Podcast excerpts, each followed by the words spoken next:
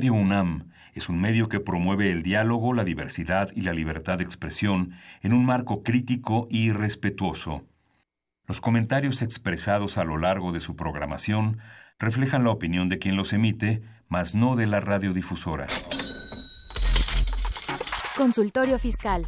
María Concepción González de Chicago dice que hace 12 años Radio. presentó suspensión de actividad. Un programa de Radio UNAM Hay una PTU entonces que se determina. y de la Secretaría de Divulgación y Fomento Editorial de la Facultad de Contaduría y Administración. Si bien es cierto, estamos, hablando- estamos comentando todo lo que tiene que ver con la contabilidad. Tocaremos el tema de las deducciones personales, obviamente, porque no son tan fáciles de aplicar en realidad. Consultorio Fiscal. Radio. Muy buenas tardes, ¿cómo están ustedes? Los saluda Susana Mireles, profesora de la Facultad de Contaduría y Administración de la Universidad Nacional Autónoma de México. Pues en esta ocasión eh, tenemos nuestro último programa de la serie dedicada a la declaración anual de personas físicas, donde vamos a hablar precisamente de dónde, cómo se combinan todos estos tipos de ingresos y, y las deducciones personales y demás, y cómo se presenta la declaración, quiénes la presentan, quiénes no la presentan, quiénes están exonerados de ella y, pues, lo más importante, las facilidades para el pago de la misma. Y para tratar este tema está un colaborador eh, de nosotros, de buen tiempo y con mucha experiencia, el, el maestro Julio Ortiz Guerrero. Bienvenido, Julio, gracias por acompañarnos. No, a ti por invitarme. Gracias. Él es contador público eh, certificado por la Escuela Superior de Comercio y Administración del Instituto Politécnico Nacional. Es especialista fiscal por nuestra Facultad de Contaduría y Administración y catedrático también de nuestra facultad en la División de Estudios de Posgrado, eh, precisamente en la especialización en fiscal por nuestra propia facultad, ¿verdad? Al- Algún día que eh, ya antes de morir voy a lograrlo. Pues les recordamos que este es un programa en vivo, creo que se ve, se oye, Se se, nota. se siente que es un programa en vivo. Y eh, pues antes de iniciarlo y darles los números telefónicos para que nos llame, eh, le, eh, comentamos, eh, bueno, invitamos, más bien hacemos una invitación, una cordial invitación a la celebración de los 30 años de consultorio fiscal en radio, nuestro programa de radio. Eh, la verdad es que es un gusto para todos los que hemos participado, incluyendo a nuestro invitado, que es parte de este, de esta misma, de, este, de todo este logro. Es un gusto decirles que pues nuestro programa Consultorio Fiscal Radio cumplió 30 años de transmisión en una coproducción de Radio UNAM y la Facultad de Contaduría y Administración. La primera transmisión se realizó el 17 de septiembre de 1987 obviamente por lo que volvió a suceder 30 años después, eh, no lo celebramos en esa fecha, pero el día miércoles 2 de mayo del año en curso haremos una transmisión especial de dos horas en el horario de habitual de 12 de, inicio, de 12 del día, para concluir a las 14 horas, pero esta transmisión se va a hacer desde el auditorio eh, Maestro Carlos Pérez del Toro en nuestra facultad, eh, la Facultad de Contaduría y Administración. Por ello esperamos contar con su presencia eh, y le pedimos que si desea asistir, hable por teléfono. Los números se los voy a dar en este momento para que le den un número de clave y le asignen un lugar y pues no tenga problemas para llegar al auditorio. El auditorio es grande, pero sigue entre alumnos, maestros y demás.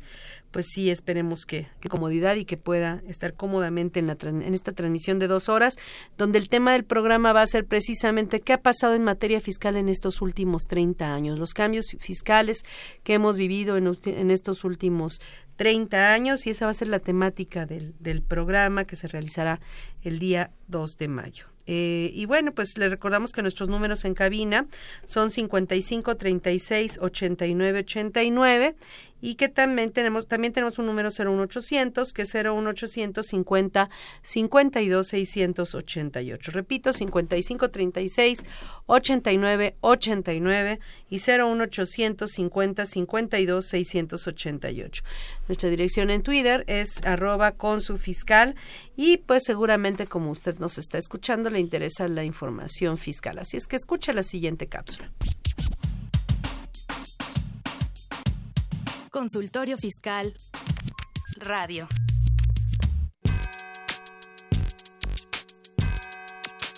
¿Los impuestos le causan problemas? ¿Dolor de cabeza? Ay, ¿qué le puedo decir? ¿Problemas de estrés? ¿Malestar estomacal? Ay, ¿No puede dormir? ¿Cuenta ovejas hasta el infinito? Basta de sufrir. Nosotros tenemos la solución. La Facultad de Contaduría y Administración te asesorará en tus obligaciones fiscales, laborales y de seguridad social, tanto de manera personal como vía telefónica. Así es, ya no te preocupes por tu declaración anual. El Departamento de Asesoría Fiscal Gratuita, que se encuentra en la División de Estudios de Posgrado, te ayudarán en lo que necesites. ¡Oh, qué bien! ¿Y qué tengo que hacer? Solo tienes que llamar al 5550 7998. Y no solo te atienden de manera personal o telefónica, también contamos con correo electrónico. Sí, escuchaste bien. Correo electrónico. Escribe a consultoriofiscal.fca.unam.mx. Con toda la ayuda que tendrás por parte de asesoría fiscal gratuita, tus malestares se irán al... Arroba con su fiscal. Llámanos, nos interesa tu opinión. Teléfonos en cabina 5536 8989.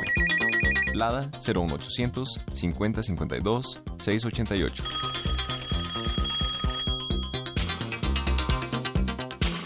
Pues ya estamos de regreso. Pues ahora sí vamos a iniciar con nuestro tema.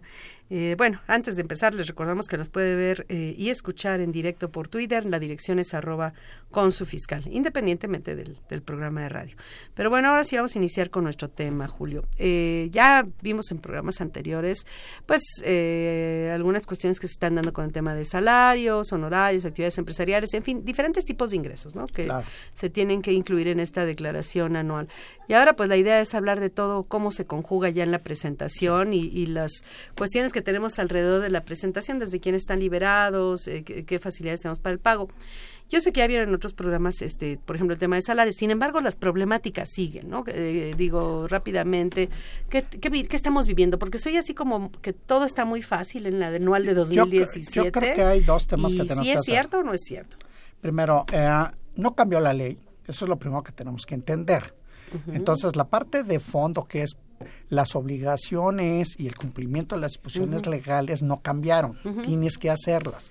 Lo que está pasando es que hay un nuevo software, llamémosle nuevo software, que está tratando de facilitar ciertos cálculos. Ese nuevo software, eh, si bien para algunas personas facilita enormemente información, para otras nos complica porque no quedó muy claro qué cosas eran manuales y qué cosas eran automatizadas. Ese es un primer tema que ha complicado esta parte. La segunda parte es que se nos vendió la idea de que con base en el nuevo CFDI, De la nómina. de la nómina, en el caso de la nómina y los FDIs Sí, sí, en sí, general, general, ajá. el SAT podía jalar toda esa información y que tú no tendrías que buscar ninguna información. Entonces esto hizo que desaparecieran ciertos reportes o ciertos mecanismos que antiguamente se hacían y que hoy permitirían que tanto los contribuyentes con las personas físicas como las empresas que les proveyeron bienes o servicios pudieran aclarar el problema. El problema es que no es así. Y entonces tienes de chile y de manteca. ¿No? O sea, tienes cosas en donde efectivamente el, el sistema trae la información y tú dices, para hacer simple el ejemplo, el caso típico de los pensionados era un lío conseguir información del Seguro Social y del ISTE para que te dieran la- los datos para que tú las metieras en tu declaración anual. Hoy es, esos, por ejemplo, efectivamente estamos liberados de ese problema y el SAT efectivamente nos está entregando Ajá. información eh, de ese dato. Tenemos otros problemas que es los bancos, por ejemplo, hay gente que no le eh, verificó el registro federal de contribuyentes oportunamente y ahorita que tú llegas y le dices, oye, es que no aparece en mi información, el argumento sólido es, es que tu RFC me dice el SAT que no está en el sistema y tú le dices, sorry, se supone que me tienes que haber checado eso no hoy, sino desde que emitiste el primer CFDI de estado de cuenta desde enero. Te debió haber rechazado mi registro y me tenías que haber avisado que el que tú traías registrado no estaba correcto. Eso, hoy ir a pedir a un banco que corrija esa información, te la dé y pases en el sistema, simple y llanamente va a ser imposible de aquí al 30 de abril, fecha legal de entrega. Entonces, esos detalles más otros que tienen que ver con principalmente acreditamiento de pagos en, en el extranjero, en donde los mecanismos que tiene de información la, el sistema no hacen fácil entender si el dato lo metes en el cuadrito de arriba o lo metes en el cuadrito de abajo para que lo reconozca, Ajá. ¿no? Porque unas, tra- unas partes del sistema están, están automatizadas. Tú metes el dato y él hace una serie de cálculos adicionales. Pero si tú tienes un dato que, no estás de acuerdo cómo lo calcula el SAT y tú quieres recalcular, entonces tienes que saber que tienes que ir al cuadrito de abajo para meter el dato. Entonces, hay datos en donde esta parte no fue, el SAT no se preocupó por hacer un sistema, más que un sistema, un instructivo generalizado que nos permitiera a todos los que tenemos varios conceptos de ingreso poder ir entendiendo cómo se tiene que ir llenando. Y entonces, ese es un primer, ese es un primer problema. Es decir, si facilita ciertas cosas, me parece que va en el camino correcto. Sí, pero es cuántos años estar, ah, de estar ensayo-error, ¿no? Ah, ah sí, Ese es el problema. somos los conejillos de indias del SAT. Exacto. Entonces, el tema en realidad es decir, vamos en el camino correcto. Sí, sí, que mejoró, mejoró. Pero eh, yo creo que sí también se limita la autodeterminación. O sea, cuando tú no estás de acuerdo con cómo lo hace el sistema, o algún cálculo es, como más complicado hacerlo de otra, presentar la declaración de otra forma, ¿no? Sí, yo creo que más que eso, eh, eh, teóricamente los especialistas como nosotros somos contadores y nos dedicamos a esto, no tenemos, eh, eh, vamos a decir, el expertise en el llenado de, los cuadritos. Entonces, bueno, es que aparte, o sea, es una declaración nueva, no es no es parecida a la anterior, nadie tiene el expertise en ese caso. Por eso es a lo que me refiero, que antiguamente la ventaja de nosotros era que decías, ok, esto no está bien en el sistema. Escojo llenado llenado manual, manual y, yo y yo hago todo el procedimiento y tú llenabas. Hoy por eso vuelvo al tema. Tramos del sistema en donde tú piensas que estás haciendo eh, cálculos manuales, el sistema los hace en automático y entonces te desconcierta porque tú dices, oye, yo pensé que yo estaba yo podía llenar todos mis datos y el final de la historia es que no. Ahora es todo vía cuestionario, sí, no, y te pasa lo otro, si dices que sí, sí, si no, no. no, y, y, entonces en el momento, el problema no es tanto eso, sino que agarras y dices, cuando digo sí en una y yo espero que la respuesta me permita hacer ciertas cosas yo, encuentro que era al revés. yo tenía, que, yo tenía que, contestar que no para que me dejara hacer ciertas cosas. Entonces, esos, esas cosas han, han, complicado por dos razones, porque normalmente los contribuyentes que se recargan en nosotros diciendo, vengo hoy, le traigo todos mis papeles y pues llénela porque el, anuncio dice que pues es terrestre clasos y usted la manda. Y fíjate, bueno, nada más, eh, ah, una novedad que ibas a dar y que ya nos ganaron, ya nos ganaron. Platícanos, que ah, todavía no leo la, ah, pregunta, pero ¿qué, ¿qué, estabas platicando con alguien antes de entrar al programa? El, Instituto Mexicano de Contados Públicos hizo un trámite ante el SAT solicitando una ampliación del plazo y el SAT lo que le contestó es que en breve aparecerá en, el, en la resolución miscelánea famosa. La ya parece que ya apareció en el portal. En el portal, sí, en donde ya dice que el 15 de mayo es la fecha límite, dado todos estos problemas operativos que estamos teniendo todos para llenar. Sí, esta es una llamada de Agustín Narváez González no nos dice dónde habla, pero dice que precisamente el SAT acaba de anunciar que se presta el día para la entrega de la declaración de personas físicas al 15 de mayo. ¿Nos podemos ir a festejar el Día del Maestro? ya, ya nos podemos salir del programa y venimos mañana.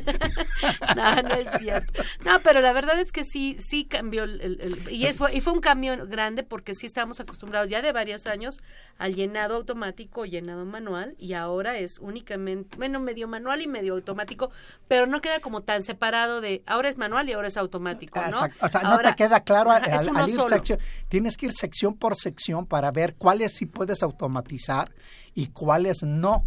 Y entonces cuando dice, cuando ciertas preguntas las vamos a decir, sí te permite en todos los casos meterlo manual. El gran tema de la discusión es que de aquí a que averiguas qué es lo que tienes que hacer para que te deje hacer el manual, pues la inversión de tiempo es brutal. Ese es un primer tema. El segundo tema es que como él tiene una eh, tiene un llenado ya él, el SAT ya tiene una información rellenada, ajá.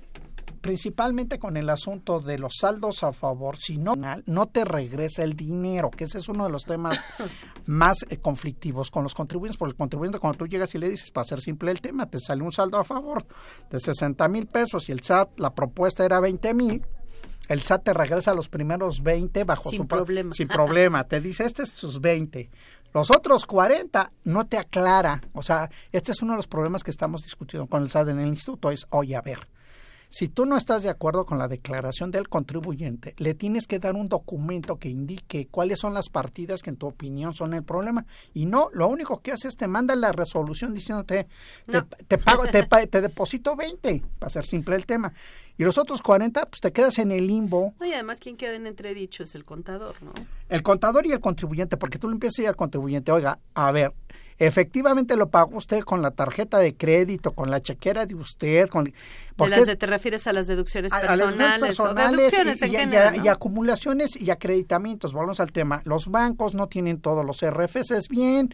El, el- el sistema financiero te está entregando datos de, de, de enajenaciones de acciones que te falta información para llenar lo que quiere el SAT y entonces no te valida el dato de la información. O sea, no te lo valida en el sentido de que cuando viene la devolución te dice que no. y entonces tú tienes que empezar a preguntarle al cliente, oiga, a ver, tráigase todos estos papeles. Y cuando le dice al cliente, el cliente te dice, pues la casa de bolsa nada más da esto, el banco nada más da aquello. Y entonces uno dice, pues es que con esos elementos no puedo probar mucha información que hoy el SAT me le está pidiendo cuando solicito la devolución en formato especializado de devolución, él me pide que le aporte una serie de papeles para que él pueda concluir que mi, que mi llenado de declaración es correcto. Entonces, esa parte más la falta de expertise de los que se supone somos expertos en llenar declaraciones. ¿Sí? Digo, porque ese es el gran tema, ¿no? O sea, los contribuyentes piensan que nosotros toda la vida estamos dedicados a llenar formatos. Entonces tú dices, sí, sí. pues yo llevaba 10 años haciendo un formato N y yo hoy, ayer acaban de cambiarlo y el problema es que el instructivo y el otro problema que tienes es, No hay instructivo para empezar. para empezar, no hay instructivo. Dos, eh, los, eh, vamos a llamarle, los videos que hizo el SAT son muy elementales, muy básicos, en donde Sí, todo porque checa. casi piensa que son asalariados de honorarios y arrendamiento y se acabó. Acabó. Y, Y cuando metes aquí es enajenación de acciones o sí, enajenaciones de uno que- uno inmuebles. que sí le sufre y la sufre uno, ¿no? Y el pagos otro- al ex- eh, cobros del extranjero. extranjero, dividendos pagados, que empieza con el problema de que a nadie le aclaró que tenían que emitir el famoso, la famosa constancia que ahorita todos estamos discutiendo qué cosa es eso.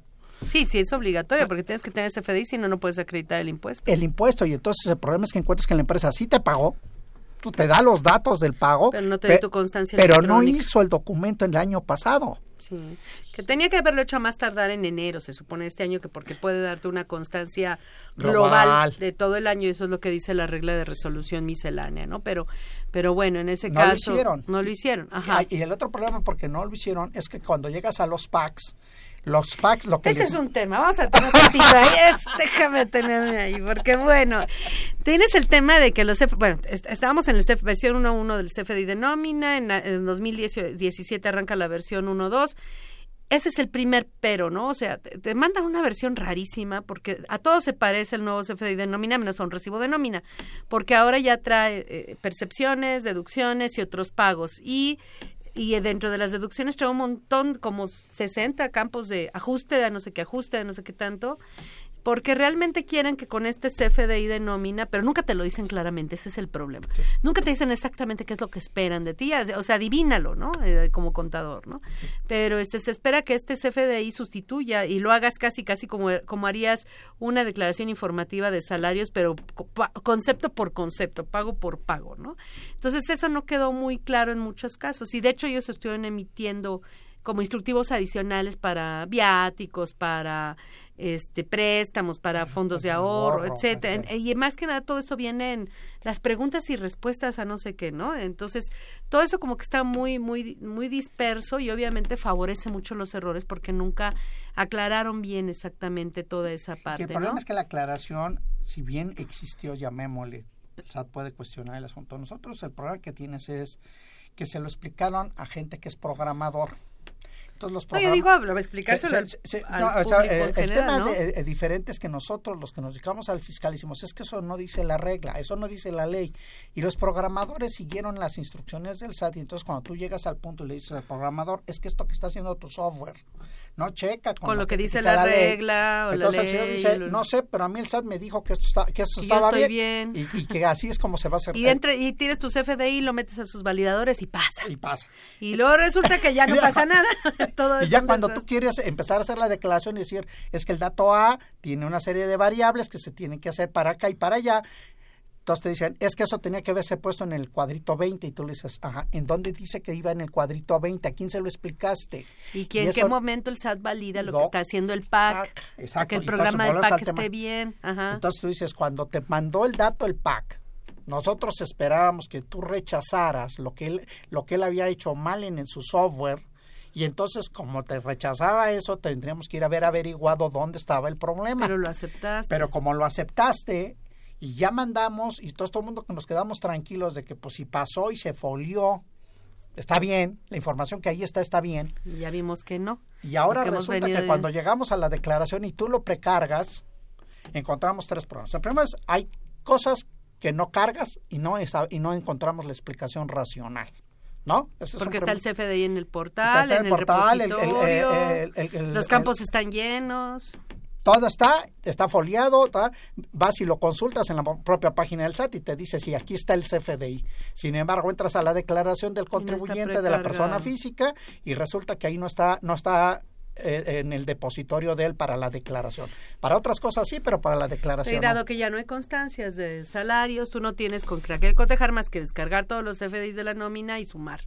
Así es. Que no es tan sencillo tampoco. ¿no? Volvemos al mismo planteamiento. Tú antes le dabas concentrado el dato al trabajador en donde tú le decías, esto está grabado, esto está exento, esto es acumulable, esto es no acumulable, y el trabajador único que llegaba con los contadores que le hacían sus declaraciones es aquí está la constancia, eh, chueca, buena o mala, aquí están todos los datos. El problema hoy es que tú le lleg- nos llegan con chorrocientos CFDIs, en donde tú dices, es que en este CFDI le falta el dato A, a este CFDI le falta el dato B, y te dicen, ¿y ahora?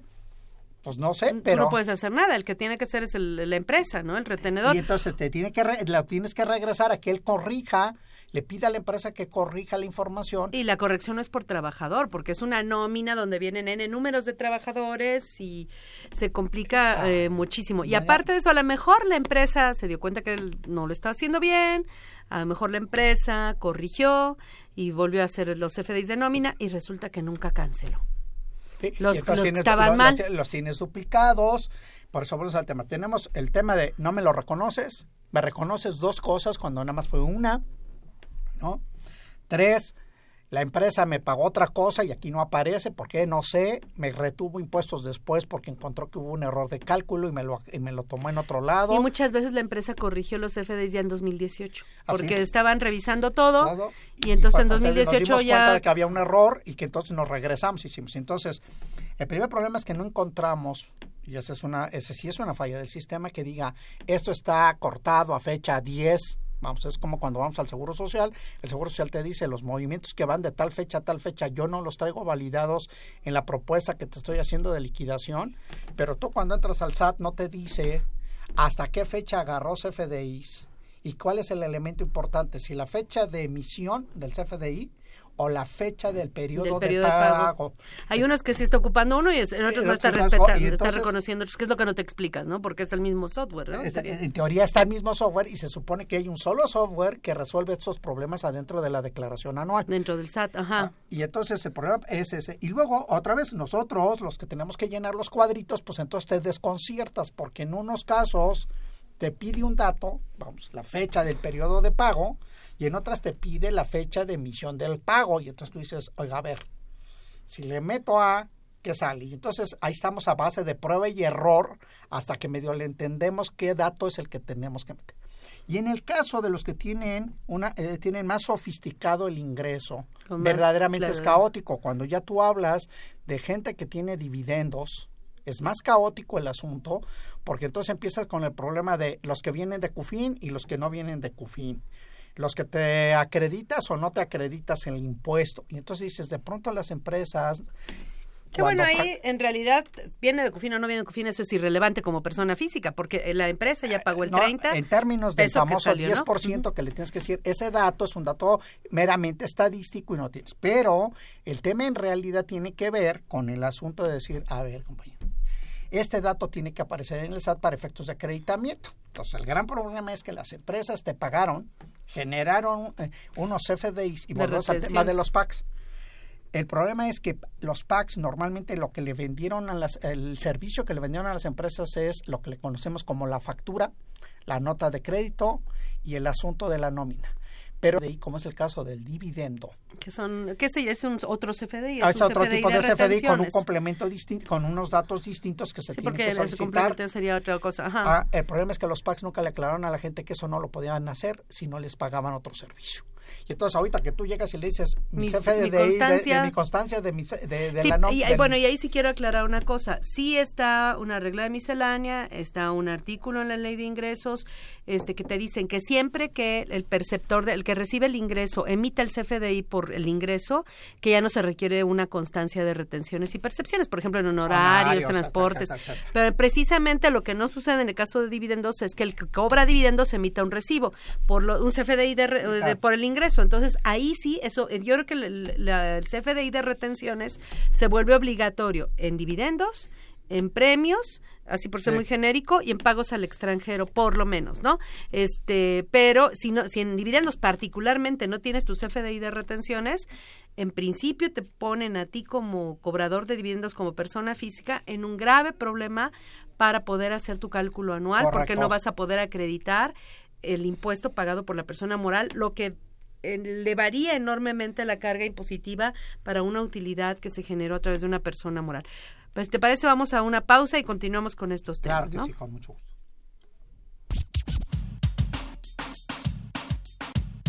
Consultorio Fiscal Radio.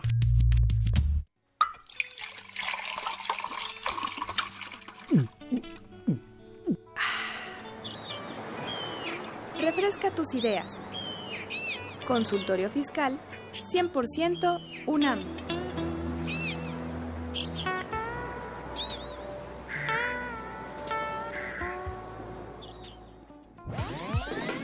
Los invitamos a que nos vean en la radio. Y nos escuchen por televisión. Consultorio Fiscal, radio y televisión. En el 860 de AM y en la barra de Mirador Universitario Coahuila. Abordamos los temas de tu interés como impuestos sobre la renta, Declaraciones, testamentos, pensiones, seguridad social, estímulos fiscales, discrepancia fiscal, régimen de incorporación fiscal, entre otros temas. con destacados especialistas en la materia. Los miércoles por Radio UNAM. Los jueves por y internet. los sábados por TV UNAM. Véanos en la radio. Escúchenos por televisión. Invertir Para aprender. La Facultad de Contaduría y Administración de la UNAM, a través de su División de Educación Continua, invita al sector público y privado a formar parte de sus múltiples cursos. Talleres y diplomados sobre temas de contaduría, administración e informatierno.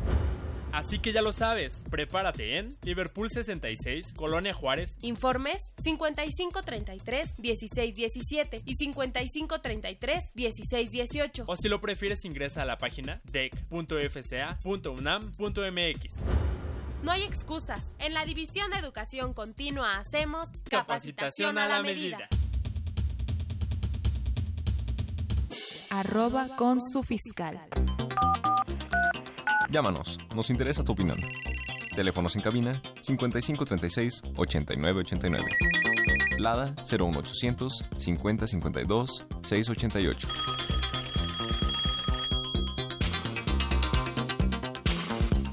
Bueno, ya estamos de regreso. Eh, vamos eh, a continuar ahora con nuestro tema de la declaración anual. Ya tenemos algunas preguntas de nuestro auditorio, eh, pero si les parece vamos a seguir ahorita de momento y ahorita vamos a, responder estas preguntas. Entonces, bueno, sí es muy complejo, o sea, la verdad es que aquí en este programa creo que estamos rompiendo con el romanticismo que se oye en otros programas, porque yo oigo las entrevistas en ayer hoy estaba oyendo una entrevista en otro programa donde entrevistaban precisamente a alguien del SAT y decían, no, es que está facilísimo, ustedes entran, tiene como tres pasitos, ¿no? Entras, verificas, das clic y eh, la envías, ¿no? Y la verdad es que nosotros eh, decimos, bueno, ¿y en qué país están, de qué país están hablando? ¿De qué contribuyentes? Porque nosotros Puede sí le estamos uno que sí sufriendo, le cheque ¿no? todo y que no hay problema, pero los otros 99 gentes... particularmente en salarios Dios. es un problema, particularmente el tema de las constancias de retenciones que no se generaron en muchos, muchos casos, casos. y muchos PAC no tienen la, la- la la alternativa, para de- generarlos, para estos para generar esos diferentes. FDIs. Entonces, pues sí, estamos en, en un problema en ese caso y sí, aquí, aquí, aquí le estamos diciendo cómo están las cosas en realidad. Creo que sí, no, no, no, no somos, este, no estamos en el promedio, vamos, pero Sí, bueno. no, ahí estamos. Entonces, este, vamos a suponer que, que lo resolvimos todos estos asuntos, conseguimos nuestras constancias de retenciones, por ejemplo, en dividendos, en premios que se requieren, este, y en el caso de salarios, bueno, todo está solucionado y demás. Ya ahorita para presentar la declaración anual, que ya tengo todo esto, digamos, ya aclarado, todos los tipos de ingresos con sus datos, ya, este, para, para ya para presentar el formato, La declaración, bueno, obviamente es una declaración de ingresos en principio, pero hay conceptos que se declaran que no necesariamente son ingresos o que son requisitos para que no sean ingresos eh, eh, grabados en el futuro, etcétera. ¿Qué, qué, informa qué Eh, obligaciones es- tengo en este sentido y se cumplen a través te del van a formato? plantear en esencia eh, los, eh, los siguientes planteamientos. Tiene que ver con una disposición legal que establece que la gente tenemos la obligación de informarle al SAT, principalmente cuando te- obtenemos préstamos de dinero, para ser simple el tema, ¿no? O cuando te recibimos donativos o herencias, ¿no? De, eh, entonces, en la sección informativa, cuando tú abres cierta parte de datos que dice datos informativos, tienes que abrirla porque primero si no, no te deja, llamémosle, imprimir la declaración. O sea, tú cuando ves el sistema, para que puedas pasar de, de- de- Avanzar, a, a- a imprimirla y a, y a poder guardar Revisarla la y todo. todo este no te deja porque te está gua- guardándose en el SAT, pero mientras no llenes estas secciones diciendo si tengo datos que informar o no tengo datos que informar de viáticos, datos de eh, préstamos. Préstamos. de dinero, donativos y herencias, Premios, eh, premios, no te Venta de deja casa, avanzar. habitación. El problema que tienes en realidad es que, vamos a decir, estos que están previstos y que son obligatorios por disposición de ley, es correcto. El problema eh, eh, está también con personas que obtienen ingresos que no se tipifica qué tiene que hacer con ellos. El caso típico, estás divorciado y el padre A le paga, la- le entrega a la madre A el asunto de la pensión alimenticia.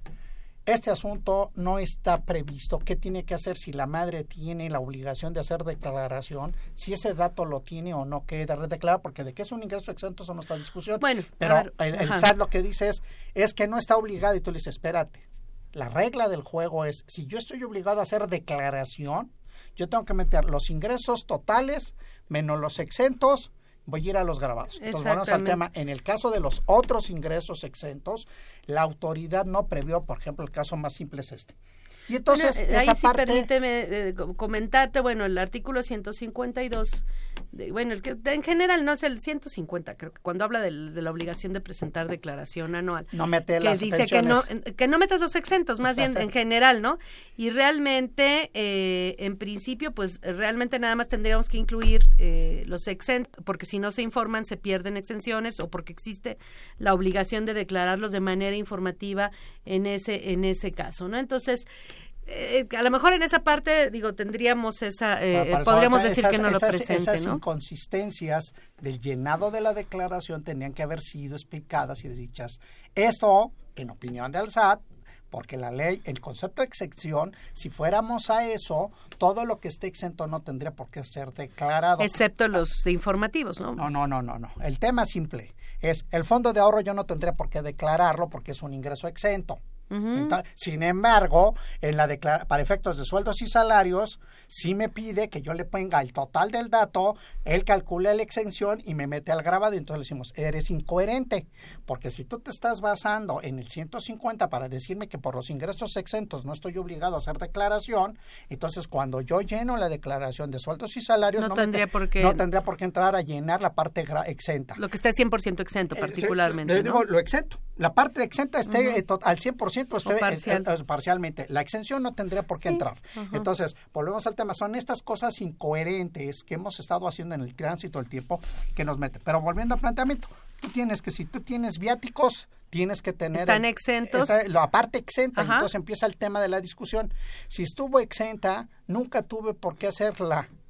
Sin embargo, el problema es el CFDI que trae el SAT, porque otra vez, volvemos al planteamiento básico. A mí la empresa me mandó a Nueva York y yo todos los gastos que me dio el dinero para gastármelos, vamos a suponer, en primer caso me dio 10 mil pesos y yo los 10 mil pesos los comprobé perfectamente. Tiene todos los comprobantes la empresa. En ese momento está todo exento. Así es. Entonces, la gran pregunta es, ¿me tiene que hacer CFDI? Y entonces entramos a la gran discusión que traemos con el SAT, en donde él sostiene que yo tengo que hacer el CFDI por el total, quitarle la parte exenta, que es esta, que está bien comprobado, y si hay algo grabado, grabarlo y, y retener el impuesto al Sí, trabajador. lo que tendrías que hacer según el SAT es en el momento que te entrega el dinero, ponerlo en otros pagos, pues no es ingreso. Ya cuando vienes a comprobar, entonces lo vas a poner como ingreso, lo que, te, lo que sí comprobaste como ingreso exento y lo que no comprobaste como ingreso grabado. Volvemos a planteamiento. Y entonces va a estar en el vaciado de los FDIs de nómina, en teoría. En teoría, por eso volvemos al tema. Estas inconsistencias en- en- entre lo que dice la norma y lo que hacemos en el software es lo que crea el problema, porque entonces decimos, oye, a ver, si está exento, ¿por qué lo tengo que declarar? Bueno, esa es una disposición expresa. La final del artículo cie- eh, 93 dice que viáticos, herencias y venta de casa habitación te condiciona la, la, la, La exención. la exención, a que conserves la exención, a que los pongas en los datos Bajo informativos cier- en la al declaración anual, bajo ciertas consideraciones, como consideraciones. con ingresos totales grabados y exentos de 500 mil pesos, ¿no? Por eso vuelve el planteamiento. Entonces volvemos al mismo planteamiento. Estas inconsistencias de información son las que nos crean el problema porque eh, tienes gente que no llega a los 500 mil pesos. Y entonces entra la discusión. ¿Lo meto o no lo meto porque la empresa sí generó el CFDI? Pues en teoría no estaría obligado, ¿no? Volvemos a plantear- Aunque esté el CFDI. Aunque está el CFDI. Pues es- entonces es donde empiezan estas cosas donde dices, esta, esta, esta, vamos a llamarle, diferentes formas que debemos de, hacer- de resolver el tema, nos deben decir, es que primero tendrías que checar si rebasaron o no los 500 para que entonces entráramos a que A la que- obligación de a la informar o obligación no. de informar.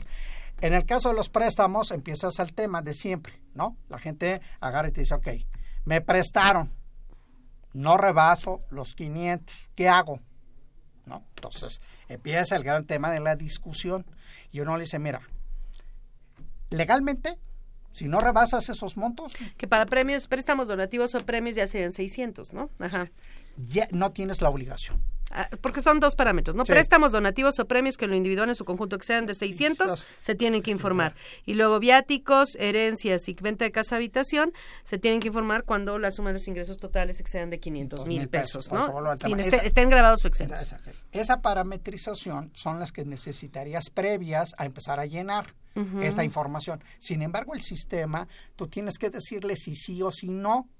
Cuando supone que él tiene el dato, ya va a decir, ya acumuló datos y supone que él tendría que decir, estás obligado y entonces aparece la hay opción. cosas absurdas, ¿no? Por ejemplo, ¿para qué te obliga a, a informar viáticos si ya en el CFDI de la nómina los tiene considerados como exentos?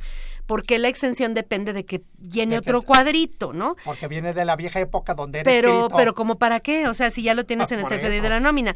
La herencia y la venta de casa habitación, pues a lo mejor, y eso quién sabe, porque te supone que para eso hay un declaranot de los notarios, donde los notarios le informan al SAT, pero bueno, todavía esas te las paso. Pero ni, ni esas tampoco tan fácil, porque también tienes el CFDI del notario, donde viene el- con el complemento y de, de- de los datos de la transacción. Pero bueno, todavía esas vamos a suponer que sí, esas te las paso. Préstamos te las paso. Dona- préstamos donativos eh, o premios tampoco yo no sé para qué. O sea, si ya tienes el CFDI de premios y este y, ya y ya pagó el impuesto, tampoco ¿Cuál ya no veo cuál es el problema. Probablemente en herencias y probablemente en venta de casa habitación.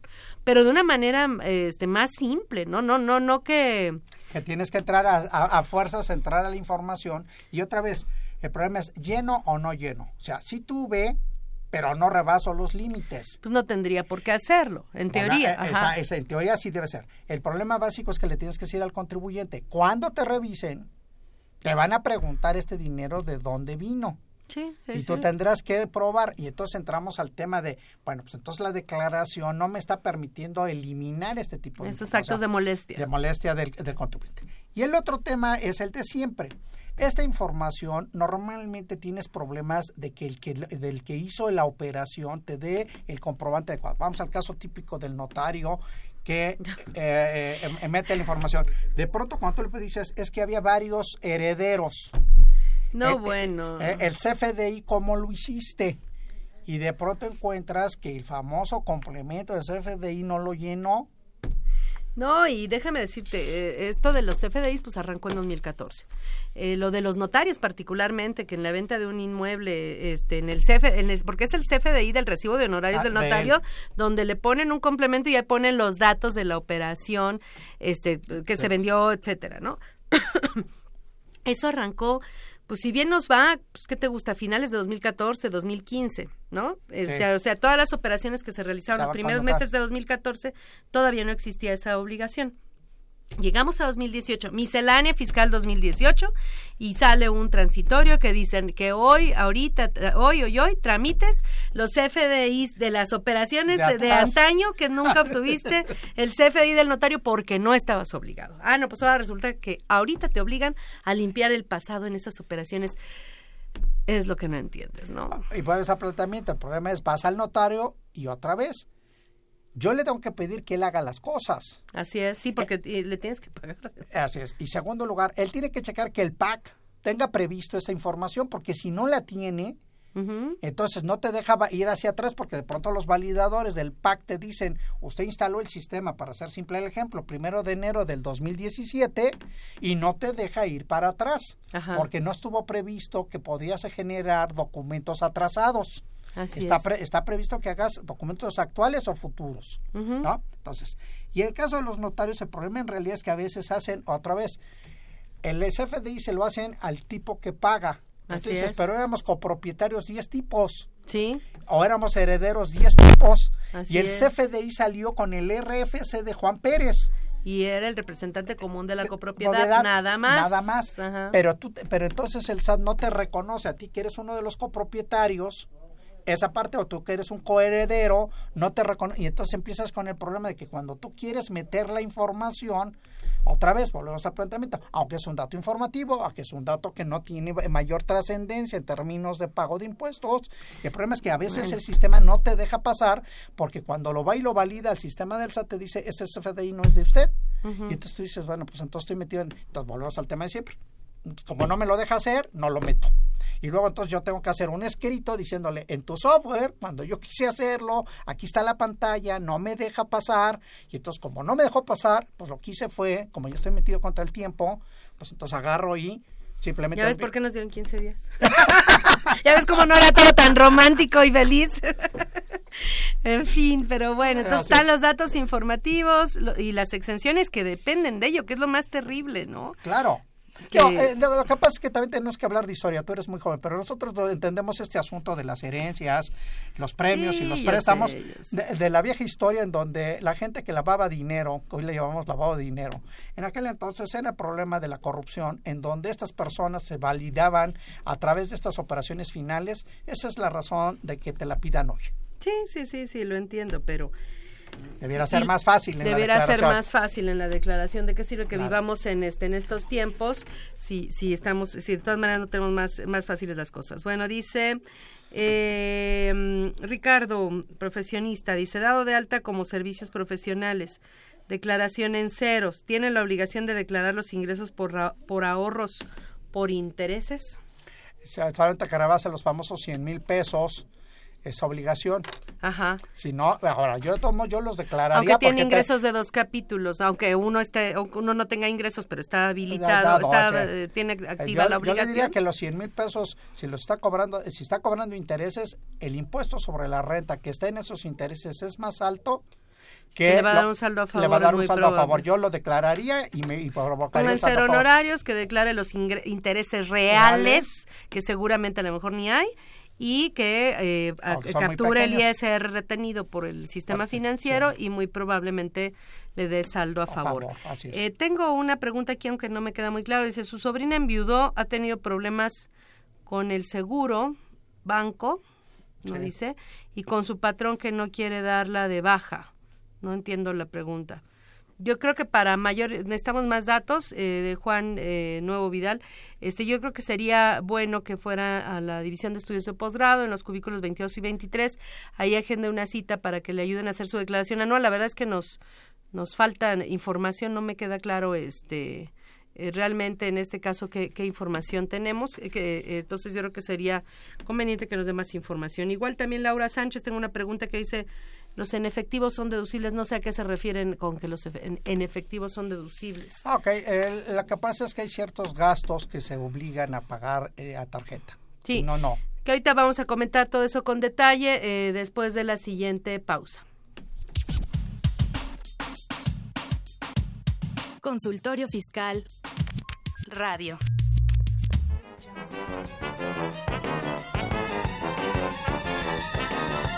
Ahora para presentar tu declaración, no necesitarás un contador. 2, 3, 4, 5, 7.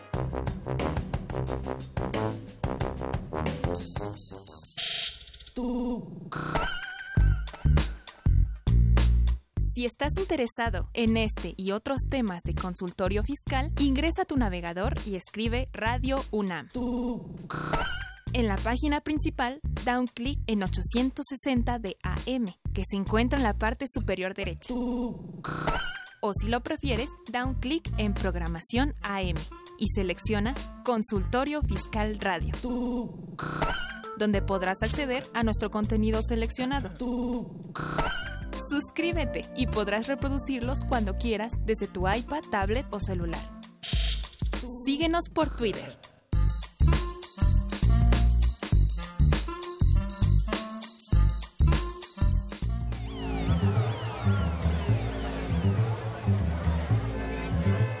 Va a llevar la revista Consultorio Fiscal única en su género.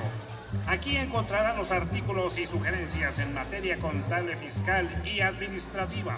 Ahora, consultorio fiscal desde la calle más cerca de ti.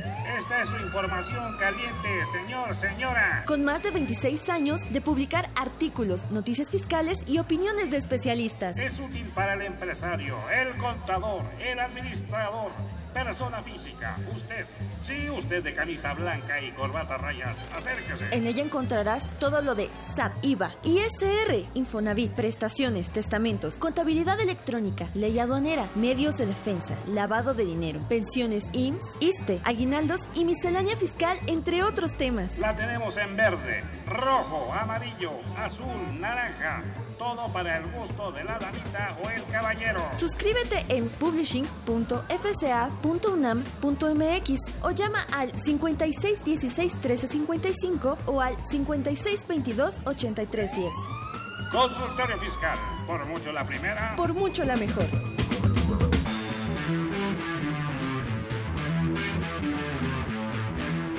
Ve y escúchanos por Twitter, arroba con su fiscal. Llámanos, nos interesa tu opinión. Teléfonos en cabina 5536 8989. Lada 01800 5052 688. Regreso. Recordamos a nuestro auditorio que la- el 2 de mayo, el próximo miércoles 2 de mayo, nuestro programa se va a realizar desde el auditorio Maestro Carlos Pérez del Toro de nuestra facultad. Va a tener una duración de dos horas y se va a celebrar el, el trigésimo aniversario de Consultorio Fiscal Radio, por lo cual les hacemos la cordial invitación para que asistan a nuestra facultad a este evento. Se van a sortear 30 suscripciones a la revista Consultorio Fiscal entre los asistentes al evento. Y pues para que usted pueda asistir cómodamente y no tener ningún problema, pues le recomendamos que nos llame por teléfono para que le den un número de clave y le asignen un lugar. Bueno, antes de irnos a la pausa, Julio, decíamos que tenemos dos preguntas que no, no nos quedan muy claras. Sin embargo, eh, hiciste algunos comentarios que creo que son es, mu- es muy importante aclarar con Juan Nuevo Vidal respecto a una persona que había enviudado y que tenía problemas con el seguro social, creemos, y con el banco y con el patrón para tramitar la, supongan- suponemos que la pensión Son. por viudez, ¿no? Así es. O sea, aquí lo que pasa es que si era un trabajador vigente en el sistema del IMSS, para que le den trámite requieren que el patrón lo dé de baja. El patrón está obligado a darlo de baja porque ya murió. Entonces, tiene- cuando entras a, la- a las opciones para la baja, debe poner que murió el trabajador. Con eso se detona por parte del Seguro Social y de las AFORES la posibilidad de declarar la pensión por viudez. Y una vez que le den la pensión, digo, le digan que sí, que, que ella demuestra que es la viuda, etcétera, etcétera, que son temas eh, de otro índole en donde tendrá que demostrar o, que, o que está casada por la vía civil o que este, es concubina y tiene hijos. En caso de, este- de, de, de cualquiera de estas opciones, una vez que le dicen que sí, que sí forma parte de la viudez, entonces en automático se empieza a hacer todo el trámite para pagarle la pensión Ajá. y para que el dinero que está este guardado, en el caso de las Afores, el asunto del Infonavit, que hay un pedacito que se le regresa, etcétera, etcétera, y los trámites en el banco para que el banco le reconozca, este, ¿cómo se llama? Le abra una cuenta para que el Seguro Social o la Afore le deposite el dinero de la pensión por viudez. Así Yo es. creo que eso debe ser el problema de que el patrón no lo ha dado de baja y el IMSS no puede tramitar porque no encuentra la baja. Pues, eso y no lo puede hacer por, o sea, ah, o sea, aunque esa esa autoridad tendría que hacer una revisión para poder concluir que, que ya demostró que está muerto y que entonces sí puede tramitar todo el IMSS. Bueno, y de Laura Sánchez, que no quedó claro a qué se refería con los en efectivo son deducibles, pero nos referimos, a- vamos a aclarar nada más lo de las deducciones Son personales, por- considerando que por a Exacto, eso se eh, puede Suponemos que se refiere a la declaración anual en la parte que tiene deducciones personales, porque en cada capítulo pudiera haber deducciones y Sí. esas tiene cada quien sus reglas, ¿no? Y la regla general es que a partir de dos mil eh, pesos eh, masiva Ajá. estarías, este, tendrías que en los en los capítulos, ¿no? Los- En los distintos tipos de ingresos, en términos generales son los que tendrías que pagar con cheque transferencia, tarjetas, Etcétera, etcétera, etcétera, ¿no? ¿no? En Pero en deducciones personales, ahí sí ya entras al problema básico es el problema lo traemos normalmente en honorarios médicos no Eh, los gastos de los de los hijos en las escuelas hasta la primaria etcétera en donde se nos está pidiendo que se, haya, se hayan pagados o con tarjeta de crédito o con cheque o con transferencia bancaria y ahí no aplica lo de los dos mil pesos. no, allí es un, allí es desde un peso hasta N. Entonces, el primer problema que se encuentran es que efectivamente cuando checan la declaración, a lo mejor el SAT sí reconoce que traen el famoso CFDI, pero que el CFDI en lugar de decir que está Ah. pagado con cheque O con tarjeta o, con tarjeta sea. y, que, y que aunque ellos pueden probar que efectivamente lo pagaron con tarjeta, el problema es que si el CFDI fue expedido como efectivo, la disposición legal dice que no se admite. Entonces, los pagos de honorarios médicos, dentales y el asunto de las escuelas requiere pago con estas formas. En la vida real, el problema es que los médicos sí les dan los FDIs, pero la pusieron 99, que era la famosa no aplicable. No, indefinido, ajá. ¿no? De- indefinido. Por esas- definir, ajá. esa cosa en el que está por definir no tienen problema ellos lo pueden o sea lo puedes meter El que tiene NA también en la versión Mm, 3.2 del uno- CFDI, no hay problema No hay problema. Tiene derecho porque la ley Porque la versión 3.2 lo permitía, todavía hasta hace de- decía poco, que no ajá. teníamos obligación de hacer eso pero aquellos que tienen clavado el tema de decir fue en efectivo Y en versión 3.3 ya se ya ya pasaron a la historia o, o versión 3.2 pero en efectivo de todas maneras. Todo- todo, ya o sea, la bailó. versión, en, cuanto le pusieron en efectivo, están fuera de posibilidades de ganar la pelea en los tribunales. Les van a decir que no. Qué coraje, ¿no? Porque Sí. no depende de ti. Y digo, y no eres experto en CFDIs como para estarte fijando, pero bueno, es para que nos fijemos. Vamos para que nos fijemos y para que entendamos que la trascendencia de obligar a, a estos profesionistas que nos tienen que cumplir con todo, porque si no, entonces obviamente el, el problema es que cuando llegas a esta declaración, ya no lo puedes hacer, Ya no puedes ya puedes tomar hacer. la deducción, efectivamente. Entonces hablamos, bueno, de los requisitos, de, de los datos informativos, eh, una, bueno, y que se, se difiere la obligación para, este, por 15 días más. Más. Este, una, nada más una aclaración, la regla 31712 que nació el año pasado, eh, nos libera de la presentación de la declaración anual en los siguientes casos. Primero, que sean personas físicas que hayan obtenido ingresos exclusivamente por salarios de un solo empleador, número uno. Número dos, que en su caso hayan obtenido ingresos por intereses nominales que no hayan excedido de 20 mil pesos y que provengan de instituciones del sistema financiero. Son intereses nominales, no reales. Tres, que el empleador em- haya emitido CFDI por concepto de nómina respecto a la totalidad de los ingresos, este, a que se refiere, de los ingresos por salarios. Si quieren presentar su declaración anual, de todas formas la presentan, pero este no es obligatorio en estas circunstancias. A quienes no les aplica esta facilidad, a los que obtuvieron ingresos por jubilación, pensión, liquidación o indemnización laboral, esos, aunque este, siempre hayan trabajado con un solo patrón, patrón. van a tener que presentar la declaración anual que vuelves a la discusión de si la tienen o no que presentar por los salarios mínimos exentos, suponiendo que no excedió de lo exento, y, o bueno, un más, ajá. Ajá. Y los que estén obligados a informar en la declaración del ejercicio sobre préstamos donativos o premios, que en lo individual o en su conjunto excedan de 600 mil pesos, esos forzosamente tienen que presentar declaración anual. Ajá. Entonces, nada más quería señalar esta regla porque ya no aplica entonces para los asalariados la obligación de los de presentarlos con los 400 mil pesos de ingresos grabados. Si están en estas condiciones de que es de un solo patrón, que no tienen que informar préstamos donativos o premios, este, tienen intereses pero no exceden los intereses nominales de 20 mil pesos, eh, sí se hicieron los FDIs de nómina y no tienen jubilaciones, pensiones, pues aunque sus ingresos excedan de 400 mil pesos, Pueden, no, no tienen que presentar, no están obligados a presentar la declaración anual, de pero lo pueden hacer. Ser, claro. Eso, eh, o sea, es, esta es una opción, no es una obligación. Así la, es. La, la obligación sí, porque luego el. SAT con esas opciones se sirve con la cuchara grande. No, No, y el problema en realidad tiene que ver con el tiempo. O sea, en cuatro o cinco años o en un año llegan ciertos requerimientos porque el sistema del SAT tiene el dato y les pide que aclaren. Entonces es importante que tomen nota de la, de la regla que estás mencionando a efecto de que el día que tengan que explicar por qué no presentaron en ese año la famosa declaración, Sí. indiquen, esta fue la regla que me permitió no presentarla, porque el problema no es hoy. Hoy todos los funcionarios públicos del SAT tienen conocimiento Sí, del dato. pero después, pero quién cuatro o cinco años después piden pre eh, eh, aclaraciones y entonces uno tiene que entrar en estas dinámicas de dónde, en qué regla venía, de dónde era y pues por el momento ni los especialistas nos acordamos que existía una regla de este tipo.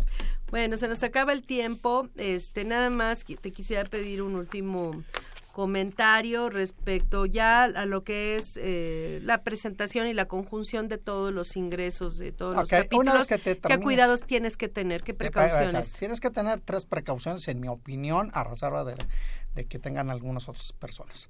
La primera es ver que todos tus datos coinciden con los famosos documentos que tienes que respaldar. Porque el problema a veces es que uno eh, al teclear, teclea de cosas diferentes. Ese es un primer tema. Entonces yo diría, vuélvete con un contador un poco cuadrado, es- hazlo primero en Excel, saca una cédula tú Sí, y luego ve que los datos que, te, que te llegues al impuesto que esperas Que- llegar. que- esperas llegar la por- tarifa es la de 2017. Siete, sí, sí, sí, para empezar. Dos, todos los ingresos que le pusiste sí coinciden con los datos que tú tienes, porque si no de pronto te vas perdiendo en el camino, principalmente cuando hablas de honorarios, arrendamiento, en donde el ingreso total no tiene que ver con el ingreso acumulable. Es un tema que hay que tener un papel que permita decir cómo pasaste de un dato A a un dato C.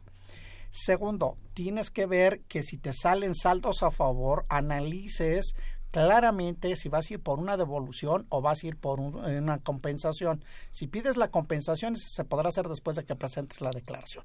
Y Se- la devolución, si es de, que ya no me acuerdo cuánto es el monto, 10 mil, eh, 10 10 mil mil pesos, 10 mil pesos te la dan en automático. Sí, pero tienes que firmar, Va arriba de esa cantidad tienes que firmar con, con fiel, fiel. si no, no te la van a Si no, te devolver. la regresan. Y segundo, si, si esos 10 mil pesos en adelante eh, eh, tú tienes que no coincide con lo que la propuesta del SAT, tienes que aceptar que lo que va a pasar es que la primera devolución va a ser por los primeros 10 mil pesos, llamémosle, y la diferencia vas a tener que ir a hacer trámite. Aclaración. Y para el pago, puedo pagar con tarjeta, puedo pagar hasta en seis parcialidades y puedo aplicar estímulos fiscales, Fiscales. que eso los vamos a ver mañana en televisión. el sábado si nos quiere ver por televisión. Pues bueno, Julio, pues muchas gracias. No, la verdad es que siempre sufrimos con estas declaraciones, aunque digan en otras estaciones lo Que, contrario. digo que, que todo pero- es fácil y que no pasa nada. Ajá, pero bueno, pues te agradecemos. La verdad ¿No? es que gracias a tu expertise, eh, pues vemos todo lo que, lo que está sucediendo ya en las calles. Claro. Pues muchas gracias a ustedes por escucharnos. Los invitamos a que nos sintonicen en este programa la siguiente semana para seguir platicando del tema. Eh, esta fue una producción de Radio UNAM en los controles Socorro Montes, en la producción por parte de la Secretaría de Divulgación y Fomento Editorial de nuestra facultad, Nesa Hualcoyotl Jara, Juan Flandes, Alma Villegas, Tania Linares, Miriam Jiménez, Alejandro Rubalcaba, Valeria Revelo, Bárbara Craules y Bruno Ruiz. Les agradecemos y los esperamos la próxima semana. Consultorio Fiscal. Un programa de Radio UNAM y de la Secretaría de Divulgación y Fomento Editorial de la Facultad de Contaduría y Administración. Consultorio Fiscal Radio.